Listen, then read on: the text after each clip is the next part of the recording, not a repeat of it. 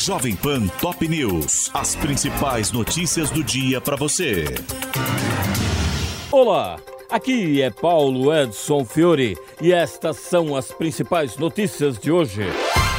Ricardo Lewandowski assumirá Ministério da Justiça em fevereiro e diz que prioridade será a segurança pública. O ex-presidente do STF foi anunciado ontem por Lula como sucessor de Flávio Dino, mas pediu alguns dias para tratar de assuntos particulares antes de tomar posse no cargo. Conselho do INSS reduz teto dos juros do consignado para aposentados. A taxa máxima do empréstimo convencional caiu de 1,80% para 1,76% e o limite cobrado nas operações com cartão de crédito será de 2,61% contra os atuais 2,67% ao mês. PGR apoia a condenação de Marco Feliciano por incentivar discriminação contra LGBTs. Em ofício ao STF, a Procuradoria se manifestou favorável a que a Corte mantenha a decisão da Justiça de São Paulo, que condenou o deputado a pagar 100 mil reais por danos morais coletivos após afirmar que a parada da comunidade em 2015 era uma blasfêmia. Câmeras de rodovia podem ter registrado helicóptero desaparecido com quatro ocupantes em São Paulo. A administradora Datamoios, que liga o Vale do Paraíba ao litoral norte, entregou à polícia as gravações do dia 31 de dezembro, que mostram o que parece ser a aeronave próximo à pista na altura do quilômetro 58, em Paraibuna, e as equipes já mudaram as rotas de buscas.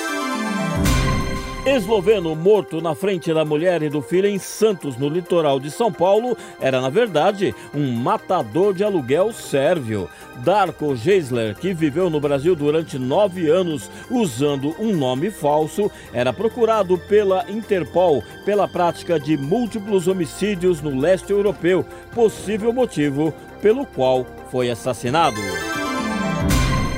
Estados Unidos e Reino Unido lançam bombardeio contra alvos Houthis no Iêmen. A operação acontece um dia após caças americanos e britânicos rechaçarem o maior ataque lançado pelo grupo rebelde desde novembro contra embarcações comerciais no Mar Vermelho com 211% em 2023, a Argentina passa a Venezuela como a maior inflação da América Latina. O indicador saltou de 12,8% em novembro para 25,5% em dezembro, após medidas de austeridade adotadas por Javier Milei, que tenta evitar a hiperinflação acima de 1.300% vivida pelos argentinos em 1990. 90.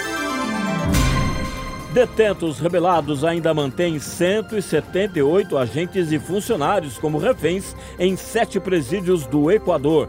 Em três dias de estado de exceção decretado pelo presidente Daniel Noboa, após a fuga do líder da principal facção que atua no país, um total de 16 pessoas foram mortas e criminosos desencadearam onda de violência contra a presença do exército nas ruas. Em julgamento na Corte de Haia, Israel rejeita a acusação de genocídio e acusa a África do Sul de defender o Hamas. A Corte Internacional da ONU começou a analisar ontem a ação impetrada pelo país africano, que acusa Israel de tentar exterminar o povo palestino com o conflito na faixa de Gaza. Donald Trump confronta juiz em audiência em Nova York e magistrado pede a advogado que controle o cliente. Durante as alegações finais da ação em que é acusado de inflacionar ativos imobiliários para obter vantagens com bancos e corretoras, o ex-presidente classificou o processo como fraude e perseguição política de Joe Biden. Dorival Júnior cobra maior envolvimento de atletas e nega atrito com o Neymar, mas diz que o Brasil tem de aprender a jogar sem ele. Apresentado pela CBF, um novo treinador elogiou o atacante como um dos três melhores do mundo, mas lembrou que está lesionado e afirmou não acreditar na necessidade de uma troca radical de elenco, e sim de uma mudança emocional. E o mata-mata da Copa São Paulo, a Copinha, começa hoje com 16 jogos eliminatórios. Os destaques ficam para as partidas entre Fluminense e Ituano, Corinthians contra o Guarani, Grêmio versus Mirassol, Botafogo e Novo Horizontino e Ceará e São Paulo.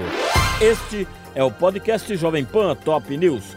Para mais informações, acesse jovempan.com.br. Jovem Pan Top News. As principais notícias do dia para você.